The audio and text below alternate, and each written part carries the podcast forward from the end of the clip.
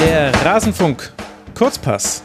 Nur noch ein Spiel ist auszutragen bei dieser EM. Höchste Zeit also mal ein Fazit zu ziehen und zwar mit Blick auf die Schiedsrichterin bei diesem Turnier. Das wollen wir machen jetzt hier in Kurzpass 225. Hallo, liebe Hörerinnen und Hörer, herzlich willkommen im Rasenfunk. Schön, dass ihr hier seid. Mein Name ist Max Jakob Ost. Ich bin der Edgenetzer auf Twitter und ich freue mich sehr, heute einen besonderen Gast hier zu haben. Ich habe mich etwas geschämt, als ich gesehen habe, sie war zuletzt 2018 im Rasenfunk. Das ist schon viel, viel, viel zu lange her. Deshalb bin ich sehr froh, dass hier jetzt Petra Tabarelli bei mir in der Leitung ist. Sie ist Archivarin und Sporthistorikerin. Sie ist Gründungsmitglied von FRÜF. Sie ist auf Twitter die Ed Clio MZ und sie bloggt auf nachspielzeiten.de zur Historie von Regeln unter anderem. Hallo Petra, schön, dass du endlich mal wieder im Rasenfunk bist und entschuldige, dass du erst jetzt wieder im Rasenfunk bist. Ich weiß nicht, wie das passieren Nein. konnte. Alles, alles gut, alles, alles gut. Hallo Max, ich freue mich hier zu sein. Ich freue mich, dass äh, du hier bist und du musst mir gleich eine spannende Frage beantworten. Ich habe gelesen, Petra, dass du das IFAB berätst, das International Football Association Board. Da kommen die Regeln her. Dort wird quasi der Videobeweis geboren, wenn man so möchte. Wie bist du ins IFAB in diese beratende Situation gekommen und wann kann ich dir meine Liste mit Regeländerungsvorschlägen schicken? die kannst du tatsächlich eigentlich direkt ans IFAB schicken. Äh, das darf man tatsächlich auch. Wie bin ich dazu gekommen? Ähm, also wie du schon gesagt hast, ich blogge auf Nachspielzeiten und ähm, über Twitter kam ich in Kontakt mit einem niederländischen Journalisten, mhm. der wiederum eine Mitarbeiterin vom IFAB kennt und ähm, ja irgendwie scheinbar mich empfohlen hat. Also ich weiß selber nicht so genau, wie das gelaufen ist. Ich habe davon nichts erfahren. Ähm, ich hatte auf jeden Fall Anfang März 2019 eine äh, DM, eine Twitter-DM vom IFAB in meinem ja, in meinem Postfach und dachte mir, ach du Scheiße, weil ich äh, kurz vorher eben äh, einen Tweet vom IFAB, äh, ähm, also kommentiert retweetet habe mit so, so ungefähr, äh, Mensch Leute, also es war, war irgendwas geschrieben mit dann, dann war das und das, äh, ihr kennt eure eigene Geschichte nicht. Das ist doch jetzt, also das andere, das nicht, nicht wissen, okay, finde ich ja, mhm, kann man drüber reden, aber ihr nicht, puh. Ach du Scheiße, jetzt, jetzt hast du, jetzt hast du irgendwie, einen Anschiss nach dem Motto, ähm, ja, bitte aber in anderem Ton und so weiter oder was auch immer. Mhm. Und habe die tatsächlich diese DM erstmal nicht geöffnet, weil ich mir nicht direkt den Tag versauen wollte. Irgendwann wollte ich aber dann doch wissen, was da drin steht. Und zu meiner Überraschung stand da drin, ähm, also ich kann es jetzt nicht mehr hundertprozentig zitieren, aber ungefähr, ähm, Hallo Petra, ähm, ich habe von Ihrem Blog erfahren. Ähm, habe mir auch angesehen und fand ihn sehr gut. Vielleicht können wir den, vielleicht können wir telefonieren. Lukas Brut, äh, CEO IFAB. Hm. Und ich dachte mir, oh, okay, äh, das ist jetzt eine ganz andere Wendung, als ich jetzt dachte. Ja, äh, können wir gerne machen. Ach du Scheiße. ähm, und so kam das tatsächlich. Ähm, es ist aber jetzt nicht so, dass ich jetzt äh, quasi in die Regeländerungen direkt involviert bin. Ach, schade. Also jetzt, ja. Äh, es ist jetzt nicht so, dass ich jetzt vorab quasi weiß, welche Regeländerungen jetzt im Raum stehen und dass ich jetzt angerufen werde und gesagt werde, hm, Petra, wie ist denn das mit der Regel? Ähm, wie hat sich denn die entwickelt? Ist das sinnvoll, die so und so zu verändern? Es ist eher so, dass dann halt, wenn JournalistInnen ähm, eine Anfrage haben, die tiefgründiger sich mit der Geschichte der Regeln eben befasst, dass die an mich weitergeleitet wird ähm, dass ähm, ja einfach auch zu Transparenzzwecken ähm, das ähm, IFAB jetzt äh, überlegt, ob es vielleicht auf der Internetseite eben was zu der Entwicklung der Regeln publiziert, wo ich dann involviert bin.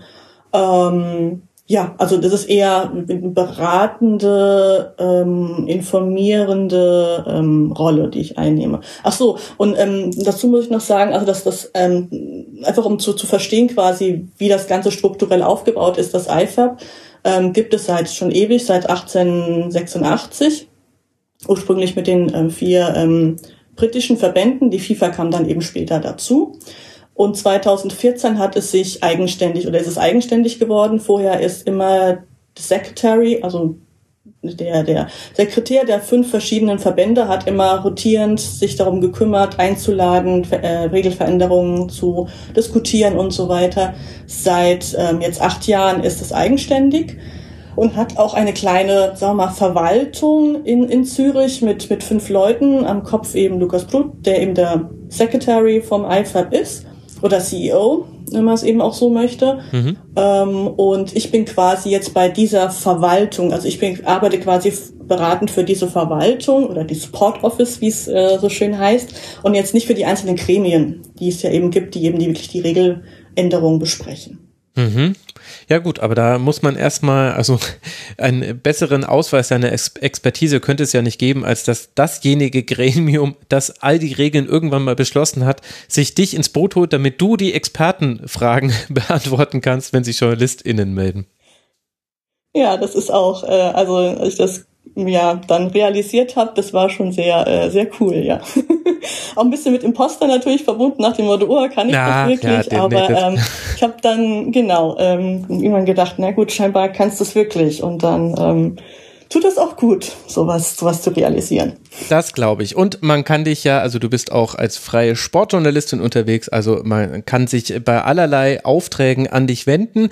Aber bevor ich jetzt äh, noch mehr hier zu, zu zum LinkedIn im Sportjournalismus verkomme. Lass uns auf diese EM äh, blicken. Wenn du jetzt mal so ganz allgemein äh, kurz vor dem letzten Spiel, also das Finale haben wir jetzt noch nicht gesehen, aber alle anderen Partien haben wir schon gesehen. Was würdest du denn für ein Fazit ziehen aus Schiedsrichterinnen-Sicht? Ein ziemlich positives, muss ich sagen. Also es ist jetzt so, ähm, also ich habe tatsächlich ja auch in Vorbereitung jetzt für die Sendung überlegt, hm, welche Szenen gab es denn. Es mhm. ist nicht so, dass es gar keine Szenen gibt, aber ähm, es ist ziemlich gut, würde ich auf jeden Fall sagen. Ähm, ich habe, ähm, also ich sehe eigentlich zwei Fehlentscheidungen, wo ich jetzt sagen würde, okay, das, das war jetzt wirklich falsch. Ähm, aber ansonsten sind, bewegen sich alle im Ermessensspielraum, sage ich jetzt mal. Ne? Also sprich, sie sind einfach mhm. nicht komplett falsch. Sie sind im Ermessensspielraum. Ähm, ich würde es eventuell anders bewerten, aber dazu muss ich auch immer sagen, ich bin keine Schiedsrichterin. Ich habe tatsächlich einfach Ahnung von Regeln, aber ich habe noch nie auf dem Platz gestanden. Ne? Ähm, also ich ähm, kenne ja auch einen Alex Feuerherd und auch ähm, den, den Klaas Rehse, mhm. ähm, die mich auch mal motiviert haben, bitte meine Schiedsrichterausbildung zu machen, aber ähm, ist es halt dann nochmal was ganz anderes, auf dem Platz zu stehen und dann Spiele zu leiten und sich vielleicht anpöbeln zu lassen und so weiter und so fort.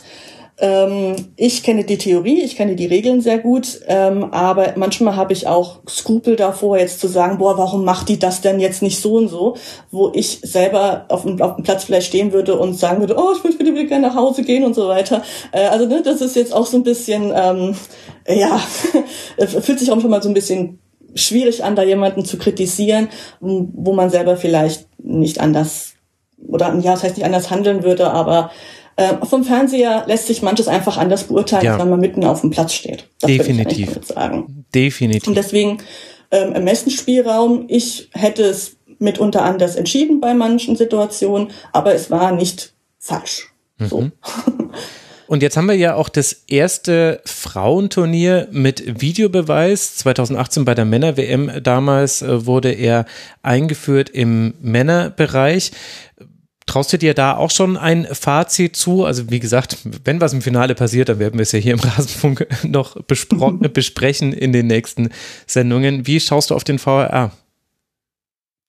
Ja, das ist tatsächlich das ähm, also da würde ich jetzt tatsächlich sagen, ist es ja auch gut, aber die beiden ähm, Fehlentscheidungen sind eigentlich eher durchs VAR-Team passiert als durch die Schiedsrichterinnen. Mhm. Ähm, also ich könnte jetzt eben auch mal auf die beiden schon sagen, quasi, was, ja, was ich jetzt gerne drauf kritisieren würde. Okay, ähm, das ist einmal eben bei dem Spiel Schweden gegen die Schweiz, wo die Absatzlinie komplett falsch gezogen mhm. wurde, was also einfach ein technischer Fehler ist vom vom VAR. Ähm, dort wurde die Absatzlinie bei der zwar ähm, am ja, vordersten stehenden ähm, ähm, ähm, Spielerin eben angelegt, aber die war im passiven Abseits. Also die hat nicht eingegriffen und damit darf man bei ihr auch nicht die Linie einfach anziehen. Aber ja, ähm, ähm, darf nicht passieren, ist passiert, ist komplett doof, weil sonst wäre es kein Abseits gewesen. Mhm. Ähm, ist damit also wirklich ein VAR-Fehler durch und dagegen hat ja tatsächlich äh, dann äh, Schweden auch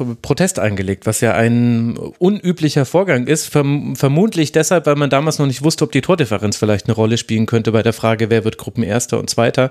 Kam jetzt dann nicht so. Ich glaube, da sind alle Beteiligten ganz froh. Aber das hat mhm. eben noch ein mhm. Nachspiel, diese falsch gezogene Abseitslinie.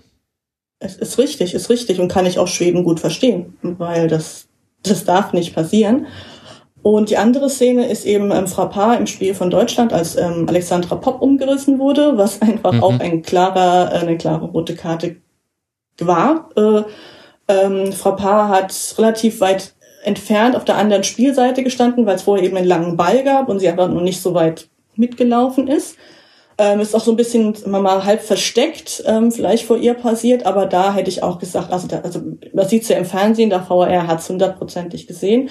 Es war auch ein französischer VR, deswegen gab es jetzt auch sicher keine sprachlichen Probleme. Ähm, bei, bei, dem, bei der Diskussion. Also da hätte ich zumindest mal mir gewünscht, dass dann eben ähm, Frau Paar rausgeschickt wird, um das sich einfach selber nochmal anzusehen. Mhm. Ähm, ist aber nicht passiert. Verstehe ich auch nicht ganz. Aber wie gesagt, das sind die beiden Szenen, wo ich jetzt sagen würde, puh, nee, das war, das war nix.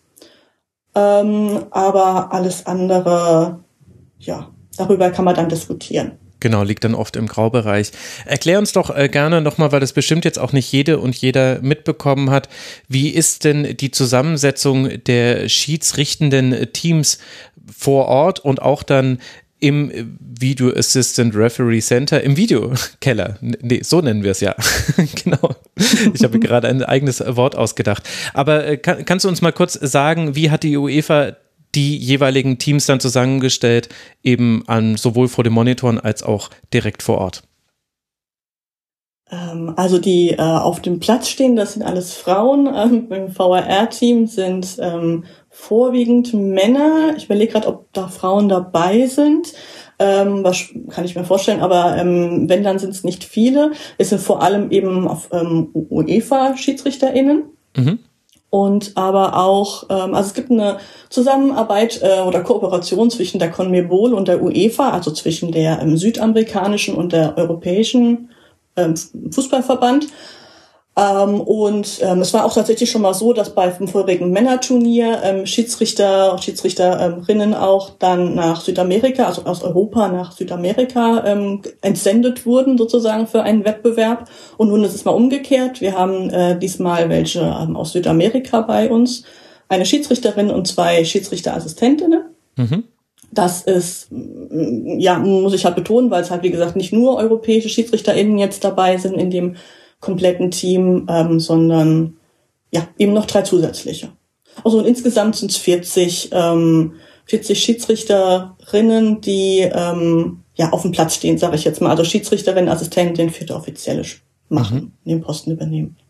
Genau, und ich finde eben ähm, betonenswert, gerade mit Blick auf den Videobeweis. Ja, es ist zwar das erste Frauenturnier mit Videobeweis, aber diejenigen, die da an den Monitoren sitzen, sind zum großen Teil Männer, die schon damit Erfahrung haben. Also man kann jetzt eben da fehlende Eingriffe oder vielleicht auch falsch gezogene Linien da wäre es etwas vorschnell davon auszugehen, naja gut, das sind quasi so Kinderkrankheiten, komisches Wort, aber ich glaube, ich weiß, was ihr, ihr, ihr wisst, was ich meine, liebe Hörerinnen und Hörer, sondern ähm, die haben eben schon Erfahrung mit dieser Technik und dementsprechend sollten da die ein oder anderen Fehler nicht passieren. Vielleicht auch manche Zeit, die eine Entscheidung dauert. Das ist etwas, was mir aufgefallen ist bei dieser EM, dass mancher VRA-Eingriff, also bis überhaupt erstmal die Schiedsrichterin zum Monitor geschickt wird und dann auch die Entscheidung sehr, sehr lange gedauert hat. Auf die Spitze getrieben wurde das beim Spiel Frankreich gegen Island. Da können alle Beteiligten jetzt nicht so viel dafür, weil es hat sich gehäuft. Es gab zwei aberkannte Treffer plus eine Strafstoßentscheidung in der Nachspielzeit, die aufgrund der vorherigen VRA-Eingriffe schon, ich glaube, acht Minuten betrug. Und am Ende fiel dann, glaube ich, dass der letzte sportlich auch bedeutungslose Treffer in der 112. Minute. Das hat sich irre lang gezogen, was ja auch vor allem für die Schiedsrichterin auf dem Platz eine extrem undankbare Situation ist, weil alle Augen richten sich sprichwörtlich auf sie und sie hängt aber erstmal am seidenen Faden der Funkverbindung in den Videokeller, was da entschieden wird, ob sie sich nochmal anschauen soll und dann geht sie raus und äh, muss dann ja auch relativ schnell eine Entscheidung treffen. Ist dir das auch aufgefallen, dass es zum Teil sehr lange gedauert hat? Ja, ja, sehr.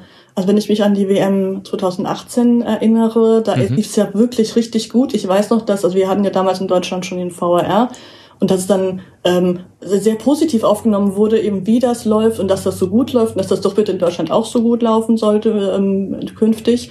Und jetzt, also ähm, ja, ich weiß nicht, also wenn dadurch, dass das ja also immer wieder auftritt, ähm, habe ich dass die UEFA vielleicht nicht gut genug geschult hat, dass vielleicht ähm, oder irgendwas, zum Beispiel, wenn man jetzt nach England guckt, in Deutschland werden die äh, Schiedsrichter ich wusste jetzt die männliche Form, weil ich jetzt mal eben von der Männerbundesliga spreche und er ist ja gerade mhm. keine Schiedsrichterin, werden ja häufig rausgeschickt mittlerweile, um einfach nochmal eben zu gucken, weil eben natürlich der Schiri auf dem Platz letztendlich entscheidend ist. Es ist ja nicht der VAR, der ist dann auch ein Assistent einfach nur. Ähm, ich weiß allerdings in der Premier League, wenn ich die ab und zu gucke, da wundere ich mich, wie selten da jemand rausgeht, sondern dass mhm. das meistens immer dann, ähm, wo der VAR dann eben drauf guckt und der Schiri dann eben entscheidet so, was der halt gesagt bekommt, mehr oder minder. Jetzt weiß ich nicht, wie das jetzt bei der UEFA eben für die Euro ist, ob da ähm, in die ein oder andere Richtung ähm, ges gesprochen wurde, das so und so zu handhaben, dass, ob da die Absprachen einfach nicht flüssig genug laufen. Es war in Deutschland ja am Anfang auch so, dass es ewig lang teilweise gedauert ja. hat, dass man dann eben eingeführt hat, dass man eine kurze, prägnante, eindeutige äh, Wortwahl eben möglichst wählen sollte, um halt die Fehler und eben die Dauer zu, zu minimieren. Ähm, Tja, also ich wundere mich, ich wundere mich. Ähm, ich kann jetzt nur ehrlich gesagt nach, nach Lösungs- oder nach, nach, nach Erklärungsmöglichkeiten einfach suchen. Ähm, das ist sicher auch erklärbar, äh, aber ich habe keine Ahnung so ist. Ja, genau. Es ist quasi erklärbar, aber nur, wenn man den internen, die interne Kommunikation kennt und das bewerten kann. Meinem Gefühl nach ist es so, dass die Eingriffsschwelle nicht so klar definiert ist, was mich wundert, weil gerade bei internationalen Turnieren fand ich, war das oft klarer definiert. Nicht immer so, dass alle dann Hurra geschrien haben, aber es war zumindest eindeutiger eine Linie erkennbar innerhalb von Turnieren. Vielleicht auch, weil die die Führungsstruktur da nochmal klarer auf denjenigen zuläuft, der eben dann für alle SchiedsrichterInnen äh, zuständig ist. Und vielleicht kommt noch dann eine Kommunikation mit dazu, die vielleicht manchmal nicht eindeutig genug ist. Also es spielt eben einfach eine ganz große Rolle, wurde etwas auf dem Platz bewertet oder nicht. Der berühmte Serious Missed Incident, also eben die, die, die klare Begebenheit, die man übersehen hat. Also Beispiel eben, die Schiedsrichterin hat sich auf die Füße konzentriert, hat da keinen Kontakt gesehen, aber oben wurde eben dann doch irgendwie ein Schubser oder so weiter äh, durchgeführt, der, der dann eben nicht bewertet wurde, denn SchiedsrichterInnen können nicht alles gleichzeitig im Blick haben. Das wäre so etwas, wo man inzwischen in der Männerbundesliga dann klar und relativ schnell, glaube ich, sagen würde, ja, dann guckst dir noch mal an. Wenn du das so nicht bewertet hast, guckst dir an, weil ich sehe da tatsächlich ein mögliches Vergehen. Wir sind jetzt in einem Graubereich, du kannst dir das noch mal angucken. Vielleicht hängt es damit zusammen. Ich hatte manchmal das Gefühl, weil man auch die Schiedsrichterinnen oft gesehen hat, wie sie lange gewartet haben. Ihnen wurde viel ins Ohr gesagt, dann haben sie kurz äh, zurückgeantwortet, dann haben sie wieder lange gewartet und dann sind sie raus. Äh, zum, zum Bildschirm gelaufen und auch da hat man zum Beispiel gesehen, die Auswahl der Szenen war da manchmal auch so, dass ich mir gedacht habe, komisch. Also die beste, äh, die beste Wiederholung haben wir jetzt eigentlich gerade schon im Fernsehen gesehen. Diese Kameraperspektive habt ihr noch gar nicht gezeigt. Und dann kam die irgendwie so als dritte Perspektive und dann wurde auch die Entscheidung getroffen. Also meinem Gefühl nach, wie gesagt, ich kann es ja auch nicht wissen, logischerweise, mhm. war das aber, glaube ich, ein Teil dessen, warum es so lange gedauert hat. Das kann sehr gut sein, weil auch die Teams ja nicht unbedingt immer einem Land angehören oder eine Sprache jetzt sprechen. Jetzt natürlich Englisch, mhm. Französisch, mhm. das werden die meisten können. Ähm, dennoch ist es natürlich auch eine gewisse sprachliche Hürde vielleicht einfach, auch bei der, Präzis bei der Präzision. Ähm, vielleicht ist es auch so, dass die UEFA wirklich nur so, ich sag mal, einen schwammigen Oberbegriff von, okay, dann, das wollen wir so und das wollen wir so und ansonsten besprecht ihr euch bitte im Team, wie ihr das handhaben soll, wollt.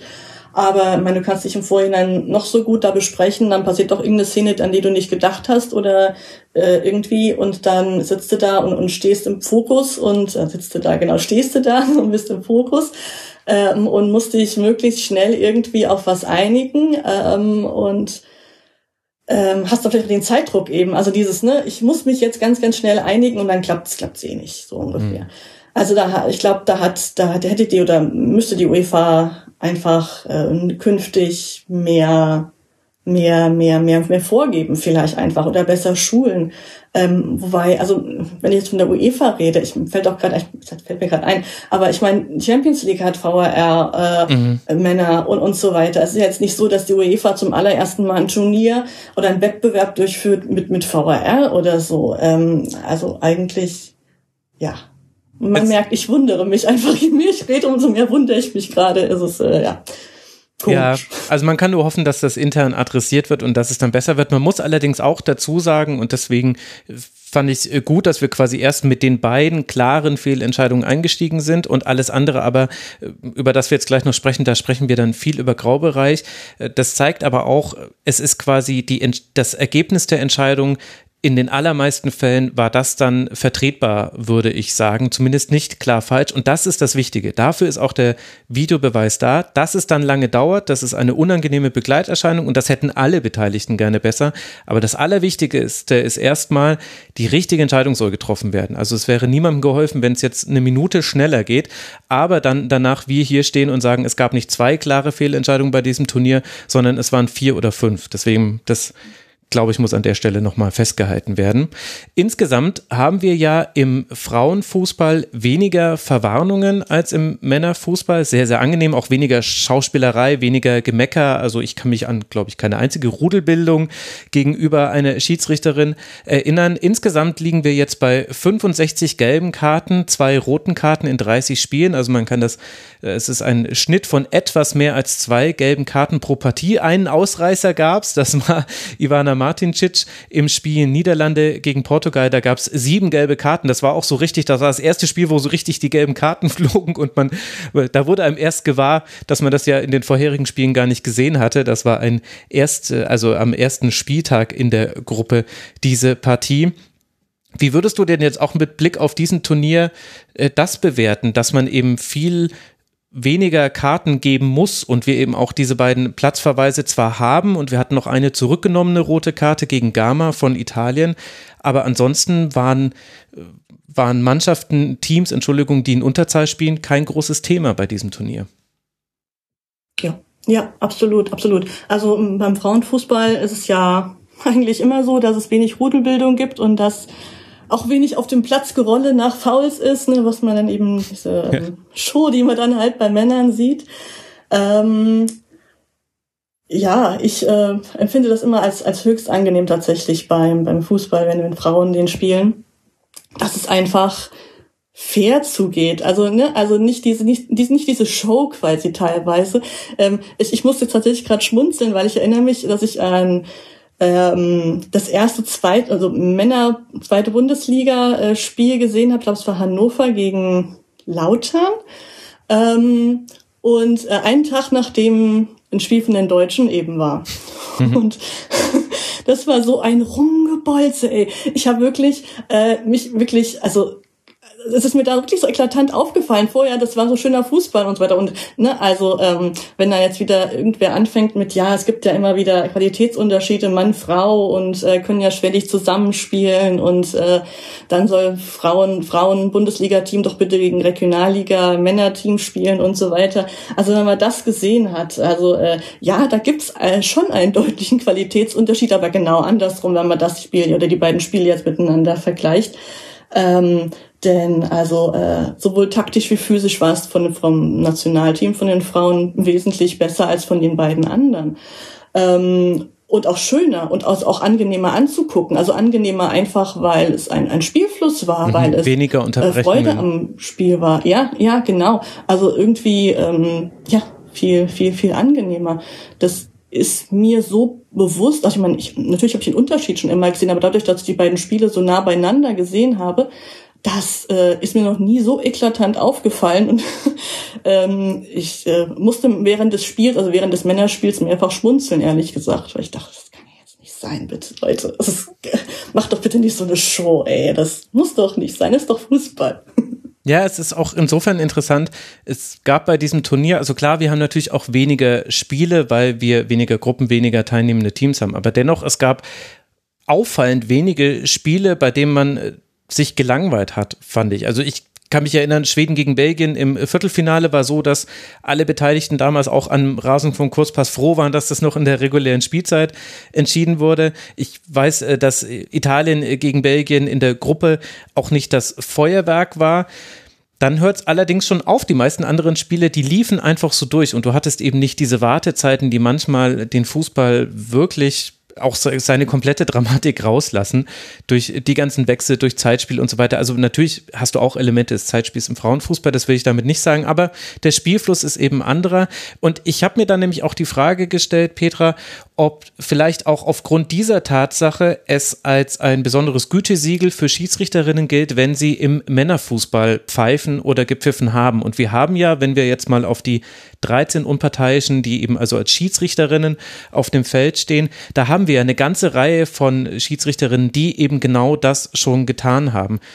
Glaubst du auch, dass das daran liegt, dass das eben eine besondere Herausforderung ist, weil das Spiel etwas schneller ist, weil es eben aber auch diese Elemente gibt, die im Frauenfußball viel seltener sind, wie eben Schauspielerei, Lamentieren und es ehrlicherweise auch manchmal eine toxische Umgebung ist, weil du dir da als Frau auch nochmal ganz andere Dinge anhören musst auf dem Feld. Liegt das daran, dass es quasi ja, eben ein Qualitätsmerkmal ist, das schon mal getan zu haben als Schiedsrichterin? Weil eigentlich ist es ja absurd, wenn man mal so drüber nachdenkt. Ja, also kann, kann gut sein, kann gut sein. Ähm, es äh, ist ja tatsächlich so, dass fast alle oder ja fast alle Schiedsrichterinnen in der ähm, jeweils ersten Liga eben pfeifen ihres Landes. Mhm. Ausnahmen sind dann zum Beispiel eben die Engländerin Rebecca Welsh, die in der vierten Liga in England leitet, oder auch Rim Hussein ähm, bei uns in der dritten Liga. Ähm, ich überlege jetzt gerade noch andere. Äh, ich glaube, eine von den Venezuelerinnen, ähm, Venezuelerinnen, äh, leitet in der zweiten Liga, meine ich. Ähm, also kurzum, es sind so gut wie alle in der in der ersten Liga, auch bei den Assistentinnen tatsächlich. Ähm, erste Männerliga. Das ist, glaube ich, auch gar, gar nicht so viel wirklich bewusst, dass die auf so hohem Niveau spielen und auch tatsächlich in so vielen Ländern von Europas Schiedsrichterinnen und Assistentinnen in der ersten Liga sind, in Deutschland nicht. Mhm. Ähm, also ich erinnere mich an ein ähm, Interview, das die äh, Mara Pfeiffer mit der Reem Hussein ähm, ge geführt hat äh, bei Flutlicht an. Mhm. Und da sagte, ähm, genau, sehr empfehlenswert. und da sagte Riem, ähm, so ein bisschen kritisierend eben auch, na ja, bei uns Frauen ist es tatsächlich so, wir machen eigentlich immer erst Karriere, sobald wir unsere, unser FIFA-Badge, die FIFA-Badge quasi haben. Also eben als FIFA-Schiedsrichterin, ja, quasi die, die Ausbildung eben geschafft haben. Die muss ja jährlich tatsächlich nachgeholt werden. Es ist ja nicht nur so, dass du einmal eben die, die Prüfung machst, die etwas auch anspruchsvoller ist, ähm, sondern musst jedes Jahr wiederholen, damit du immer in die FIFA-Liste reinkommst. Und tatsächlich, wenn ich mir jetzt so anschaue, ist es tatsächlich fast immer so, dass ähm, das Jahr, wo die Schiedsrichterin in die FIFA aufgenommen wurde, als FIFA-Schiedsrichterin eben aufgenommen wurde, kurz bevor dem liegt, dass sie in, eben in die professionellen Männerligen gekommen sind. Hm. Also da scheint echt was Wahres dran zu sein. Das ist natürlich auch durchaus ein Kritikpunkt, dass es irgendwie damit irgendwie zusammenhängt, nach dem Motto, ja, jetzt hat sie, jetzt ist sie FIFA-Schiedsrichterin, jetzt kann man ihr mehr Aufgaben irgendwie oder höhere Aufgaben geben und so weiter. Ähm, mhm ja, Förderung, schwierig, schwierig. Aber ähm, du hast jetzt einen ganz anderen Punkt tatsächlich gefragt. Ähm, ja, also ich kann mir das sehr, sehr gut vorstellen.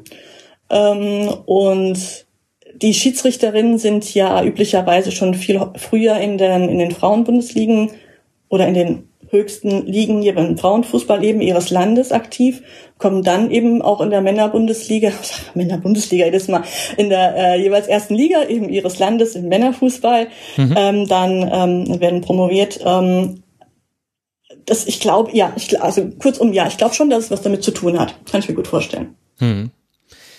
Es ist eine interessante Konstellation, führt allerdings auch dazu, und das finde ich sehr angenehm, dass man, äh, weil der Männerfußball eben dann doch noch der bekanntere Zweig des Fußballs ist, dass man dann bekannte Gesichter sieht. Also Stephanie Frappard zum Beispiel, die dürfte nicht nur mir bekannt gewesen sein, weil sie eben schon in der Männer Champions League gepfiffen hat. Ich glaube auch schon mal in einem WM-Qualifikationsspiel der Männer. War das nicht sogar bei Deutschland gegen Liechtenstein? Nee, das war Ivan Martincic, äh, habe ich gerade genau. verwechselt. Aber genau, also der, man hat eben dann schon ein bekanntes Gesicht und ich fand das an mir persönlich ganz interessant zu beobachten, dass das weiß nicht, das hat irgendwie die Anonymität des Schiedsrichterwesens für mich so ein bisschen aufgehoben. Ich dachte mir so, ach ja klar, das ist die Frappard. Und dann habe ich da nochmal einen ganz, ganz besonderen Blick drauf gehabt. Jetzt hatte sie allerdings kein leichtes Turnier, muss man sagen. Also wir hatten einmal diese, diese Szene bei Deutschland gegen Spanien, du hast es angesprochen.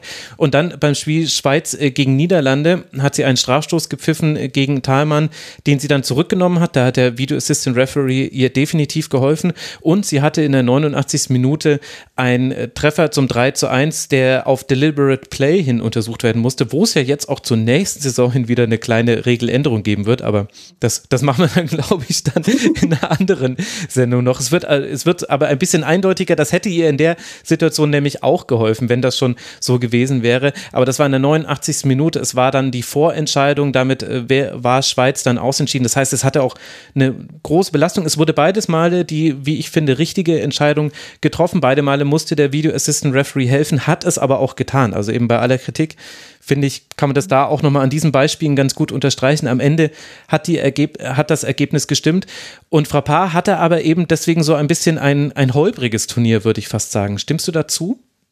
Ja, stimme ich zu. Also es hat mich auch ein bisschen gewundert. Ähm, ich weiß nicht, ob ich äh, vielleicht mit zu hohen Ansprüchen sozusagen meinen Blick drauf gerichtet habe. Das kann ja auch sein. Ähm, mhm. Aber, oder ob es einfach, ja, die Spiele, der Spielverlauf jeweils blöd war und sie irgendwie häufig dann im Mittelpunkt stand. Ich weiß es nicht. Also ich habe, ja, es ist mir auch aufgefallen, dass gerade bei ihr das mh, mm, nicht so gut lief irgendwie. Das ist, äh, ja, wo sie ja wirklich eine der wirklich eine der besten ist, um Gottes mhm. Willen. Also ich meine, ja, es wird auch immer wieder mal kritisiert, dass sie ja von von der FIFA und so weiter so so gehypt wird und quasi jetzt so arg sie jetzt quasi in den Vordergrund gefördert wird und nicht noch weitere eben quasi mitgefördert werden. Ähm, aber ähm, und also und das halt kritisiert wird, dass sie eigentlich gar nicht so toll ist, wie die FIFA jetzt jetzt immer so gerne proklam, also proklamiert, so gerne ähm, ähm, darstellt. Aber ich, ich finde sie wirklich eine, wirklich eine der besten Frauen aktuell in Europa und ähm, ja, manchmal läuft's halt scheiße. ja, ja, ja, genau, lassen wir es lassen wir es dabei stehen. Und interessant finde ich auch mit dem Blick auf äh, die Schiedsrichterinnen und auch äh, auf äh, manche Linienrichterinnen. Wir haben meinem Eindruck nach viel e mehr ehemalige Spielerinnen, die dann nochmal eine andere Rolle einnehmen. Also zum Beispiel ist ja Rebecca Welsh auch, glaube ich, und Cheryl Foster auf jeden Fall aus Wales und aus England jeweils. Die haben ja auch eine Erfahrung als Profi, etwas, was wir im Männerbereich sehr selten gesehen haben. Wahrscheinlich gibt es da verschiedene Gründe für. Wie bewertest du das aber? Dass wir da eine größere Nähe haben zwischen denjenigen, die das Spiel ausführen und denjenigen, die darüber schießen müssen. Das ist auch das, was manchmal immer oder häufig mal gefordert wird, äh, gefordert wird, dass eben äh, Schiedsrichter auch mal selber gekickt haben sollen, um quasi besser einschätzen zu können, ob das jetzt Hand ist und so weiter. Es ist auch bei, bei Reem Hussein so, dass sie in der zweiten Frauen-Bundesliga ja, mhm. mal am Anfang gespielt hat und sich dann aber halt entscheiden musste, Karriere als Schiedsrichterin, Karriere als ähm, Spielerin eben und dann eben als für die Schiedsrichter-Variante eben dann entschieden hat. Oder Cheryl Foster, die jetzt Deutschland im Halbfinale ähm, gepfiffen hat, ähm, die Rekordnationalspielerin von Wales ist und ähm, halt ihre Karriere relativ normal beendet. Das heißt normal. Das war jetzt, war jetzt nicht so, dass sie ähm, sehr früh auf, aufhören musste. Ähm, deswegen, dann wäre sie auch, glaube ich, nicht, nicht Rekordnationalspielerin geworden. Ähm, und danach einfach ja, Schiedsrichterin geworden ist, die tatsächlich auch in einem IFAB-Gremium sitzt und dort wirklich Regeländerungen ähm, diskutiert. Und mhm. äh, ja, also ich, ich finde ich finde es großartig, ich finde es sicher auf jeden Fall eine Hilfe, ähm, dass einfach auch den, den Blick oder auch wenn, wenn Spielerinnen vielleicht ja, also es gibt jetzt natürlich nicht so viele Trauben, nicht so viele Rudelbildung, aber natürlich auch mal Mecker oder so oder oh, stimmt nicht oder irgendwie ich glaube, wenn man es selber mal gespielt hat und auch auf einem, äh, also äh, äh, ich versuche mich gerade zu retten und genau, ähm, also dass es einfach hilft, ähm, dann einfach mal vielleicht ein Auge zuzudrücken und zu sagen, ja, okay, also ich wäre in der Situation wahrscheinlich jetzt auch so gewesen, ähm, dann gehe ich mal auf die zu und rede mit dir und sag, hm, ich kann dich verstehen, aber nee, geht nicht hier äh, so und so oder irgendwie. Ne? Ähm, man kann dann einfach viel, viel besser vermitteln und nicht, ähm, das finde ich auch sehr, sehr angenehm, die äh, Schiedsrichterinnen ähm, ich überlege jetzt gerade, aber ich glaube, ich kann verallgemeinern, es hat niemand ein, ein autoritäres Verhalten irgendwie an den Tag gelegt, mhm. sondern die erklären, sie ähm, versuchen zu erklären, warum das so und so ist oder dass sie jetzt nicht anders entscheiden können oder so. Also es ist auch ein, ähm, es ist einfach, glaube ich, auch ein angenehmeres Miteinander eben. Weil, weil Schiedsrichterinnen, ich meine, ja, die sind zwar auch irgendwie der, der Richter oder die Richterin eben auf dem Platz, aber vor allem auch eine Vermittlerin. Ähm, wenn ich jetzt so an, an typische New Work und quasi Leadership äh, Buzzwörter denke, ähm, dass man eben jetzt wird's ne, doch wieder nicht zu irgendwie Autorität. Scheiße, stimmt.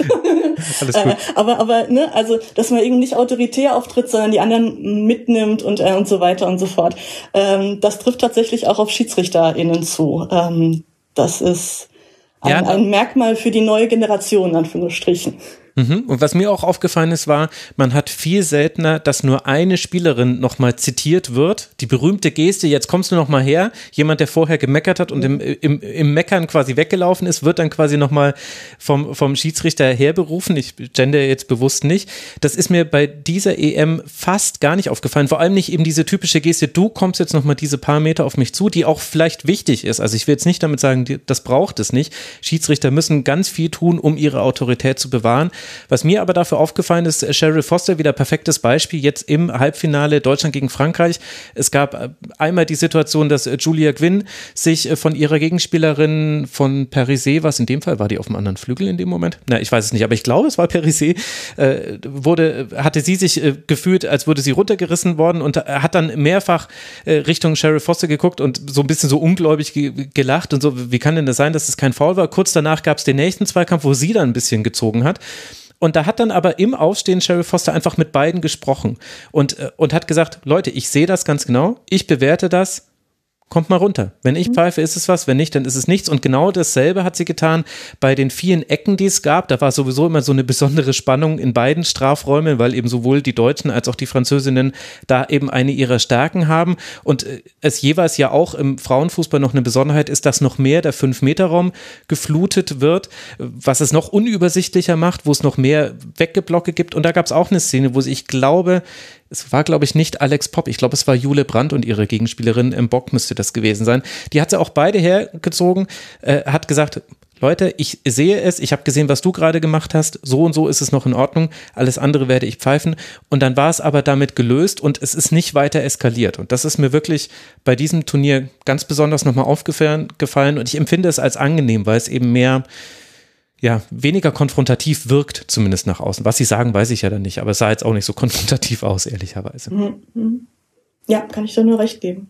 Jetzt haben wir ein paar Namen schon fallen lassen. Stefanie Frappard haben wir gerade schon genannt. Wenn du jetzt mal ein paar Schiedsrichterinnen hervorheben wollen würdest, wer ist dir denn besonders positiv aufgefallen bei diesem Turnier? Besonders positiv aufgefallen. Also Cheryl Foster hast du schon angesprochen. Mhm. Die hätte ich jetzt eben auch nochmal noch mal besonders genannt. Ähm, wen ich auch durchaus sehr angenehm fand, war die Finnin Letovara oder Letovara. Ich weiß mhm. nicht genau, wie man sich ausspricht, ehrlich gesagt, weil ich ähm, äh, beim, beim finnischen, ähm, bei der finnischen Aussprache jetzt nicht so, äh, ja, äh, die nicht so gut kenne. Mhm. Ähm, die, es ist, ähm, die war auch bei dem war die jetzt bei dem Halbfinale vierte Offizielle? Ich muss gerade mal gucken. Ja, ja war genau, sie, ja, genau. ja, genau. Mhm. Da war sie an der Seitenlinie, ähm, die auch eine sehr, sehr ruhige Art und Weise hat, ähm, quasi nicht aufgefallen ist, was sie aber wiederum sehr, sehr gut ist. Ne? Ähm, und ähm, wenn ich tatsächlich gerne ein bisschen häufiger gesehen hätte, wäre ähm, wär Olofsson, die allerdings nur ein Spiel hatte, bevor sie dann eben an Covid erkrankt ist, genauso wie Riem. Hm. Ähm, und ähm, ja, also ich überlege, also Martincic auch eigentlich, auch wenn sie jetzt diese einzelnen Szenen hatte.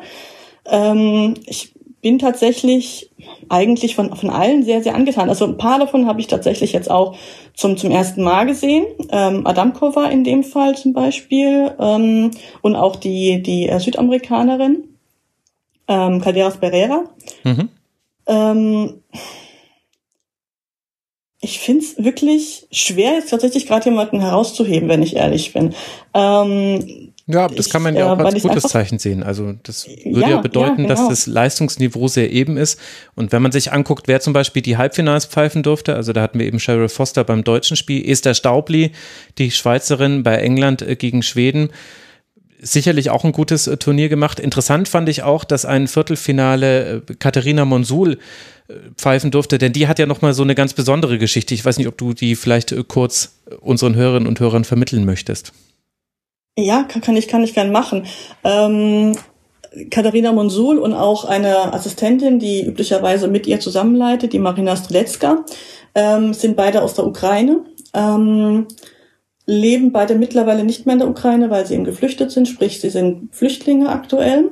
Ähm, Monsul ähm, lebt aktuell in ähm, Italien, Strelecka in der Schweiz, leiten dort auch tatsächlich, also vielleicht dort Fußballspiele, sicher auch um, weil sie eben gehofft haben und auch vielleicht auch die UEFA eben in Aussicht gestellt hat, dass sie eben nominiert werden, trotzdem als Schiedsrichterin, wenn sie dann eben möchten.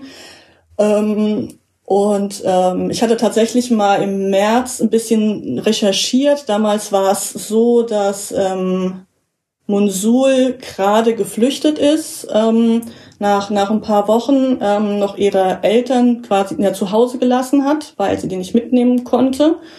Ähm, und ähm, gesagt hat, ja, sie hat sehr, sehr viel Zuspruch, Zuspruch bekommen von der ganzen, von, von Schiedsrichtern und von Schiedsrichterinnen, von Verbänden, die sie auch unterstützen wollen, ähm, dass sie erstmal wirklich nur kurz äh, flüchten möchte, eben aus ihrem Land, ähm, vor dem Krieg flüchten, flüchten möchte. Jetzt, wie gesagt, ist es schon länger. Jetzt lebt sie in, in Italien.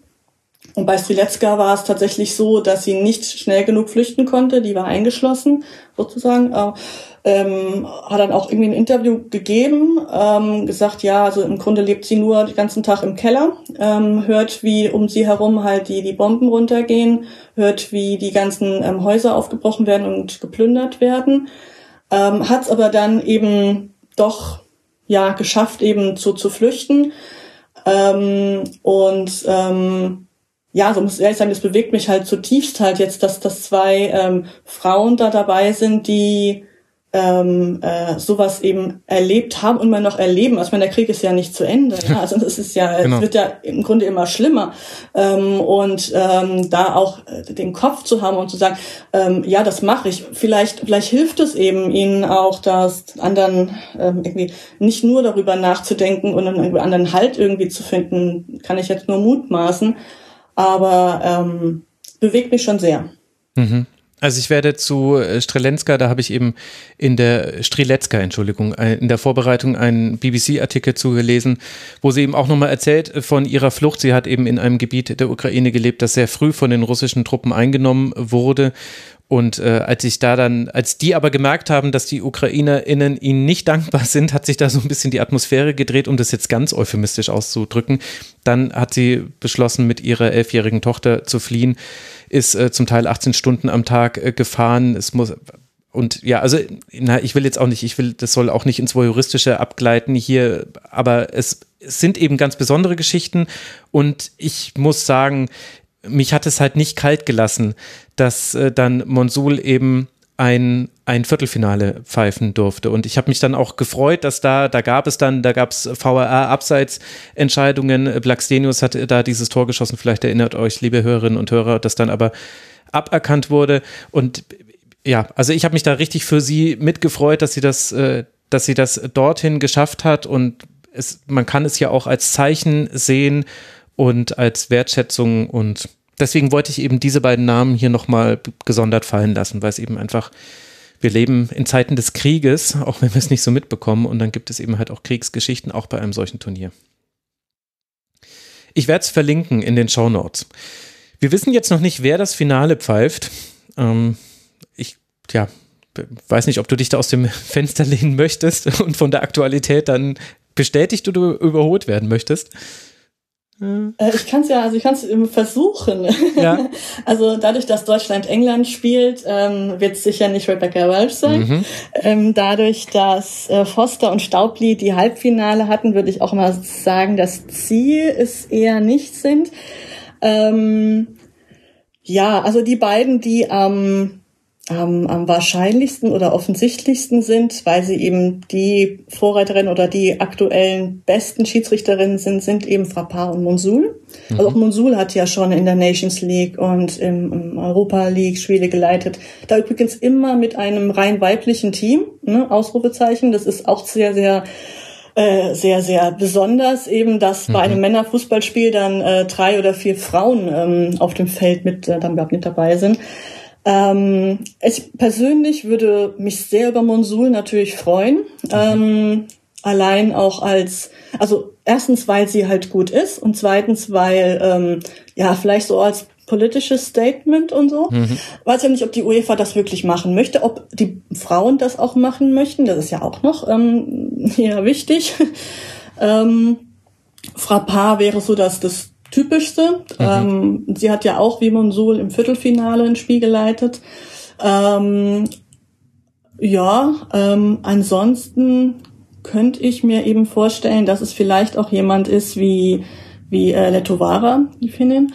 Ähm, oder ja, Adamkova fand ich auch eben recht gut, dass man vielleicht eine Schiedsrichterin eben nimmt, die noch nicht so viele ähm, ähm, ja, soll ich sagen, jetzt nicht so viele Finale bisher geleitet hat, um eben einfach das wertzuschätzen.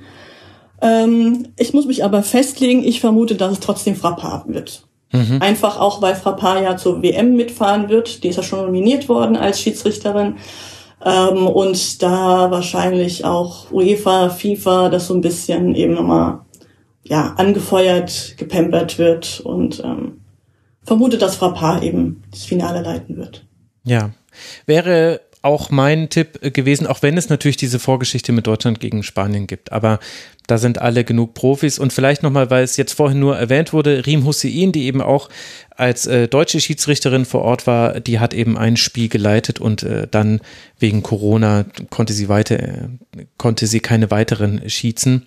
Aber dieses Interview mit Mara kann ich euch wirklich nochmal sehr ans Ohr legen, werde ich definitiv auch verlinken. Genauso wie ich deinen Twitter-Thread verlinken werde, Petra, in der du eben noch, in dem du eben noch einmal die offiziellen vorgestellt hast. Ich glaube, ab dem Viertelfinale Finale hast du das gemacht. Äh, da habe auch ich viele meiner Informationen her, denn es ist bei den Schiedsrichterinnen noch mal ein Stückchen schwer als bei, bei Spielerinnen irgendwelche Informationen zu bekommen. Also herzlichen Dank für deine Arbeit und herzlichen Dank, dass du dir Zeit genommen hast äh, für den Rasenfunk. Das fand ich irre informativ.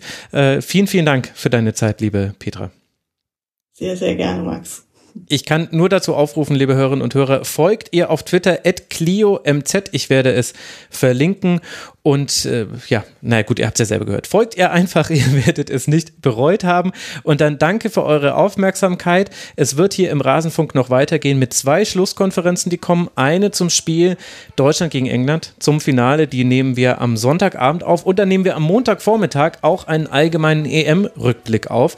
Das heißt, der wird dann am Montagmittag, Montagnachmittag erscheinen, bevor es dann Montagnacht weitergeht mit der Vorschau auf die Männerbundesliga. Also im Schlusskonferenzfeed, da wird jetzt durchgeballert. Der Terminplan macht es nötig. Bleibt gesund, liebe Hörerinnen und Hörer. Bis bald wieder hier im Rasenfunk. Ciao. Tschüss.